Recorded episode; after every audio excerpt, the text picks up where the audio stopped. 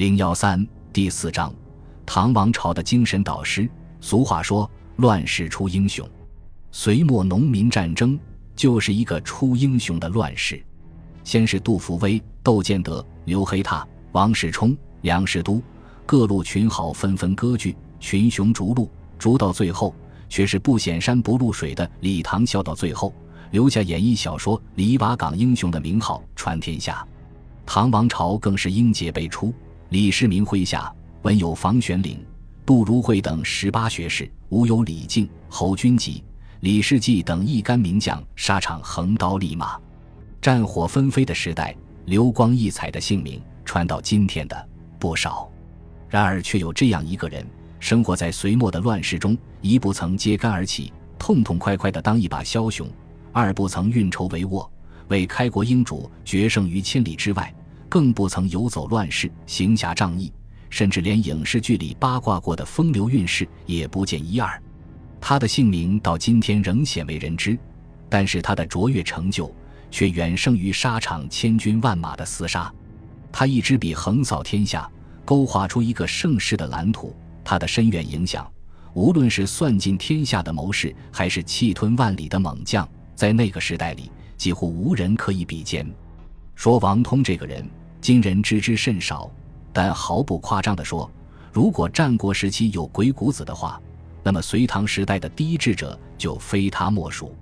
而看看这个传奇人物的履历，却是简单的很。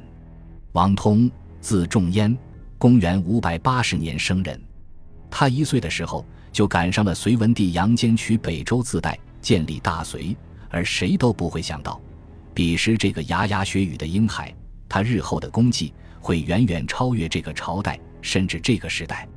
王通是山西河津人，出身于当地的儒学世家。隋炀帝在位时期，他一举考中秀才。当时的秀才可不像后来范进中举时那样不值钱。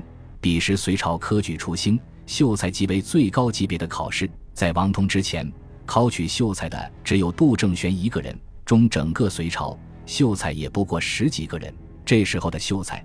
几乎相当于后朝科举中的状元榜眼，而能有如此成就，也和他的家学渊源分不开。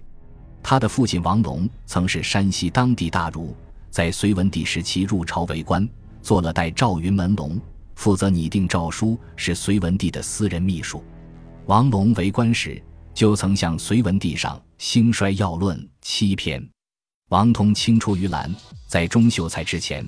年纪轻轻的他就是当地大儒，二十三岁那年就得到过隋文帝的召见，上《太平十二策》，其内容比他父亲的奏议更为细化，主张兴仁政、轻徭役，不可轻动刀兵。这时候的隋文帝正立志建大功业，王通当然碰了一鼻子灰。此后，隋文帝给他安排了蜀王侍郎的官职，王通做的不如意，不久后辞官回家。那以后。除了之间考取秀才外，他只做了一件事：讲学。王通最主要的活动就是开课收徒。他在家乡龙门设立学馆，招收门徒，同时精研儒家著作。小小白牛溪畔成了他避世的世外桃源。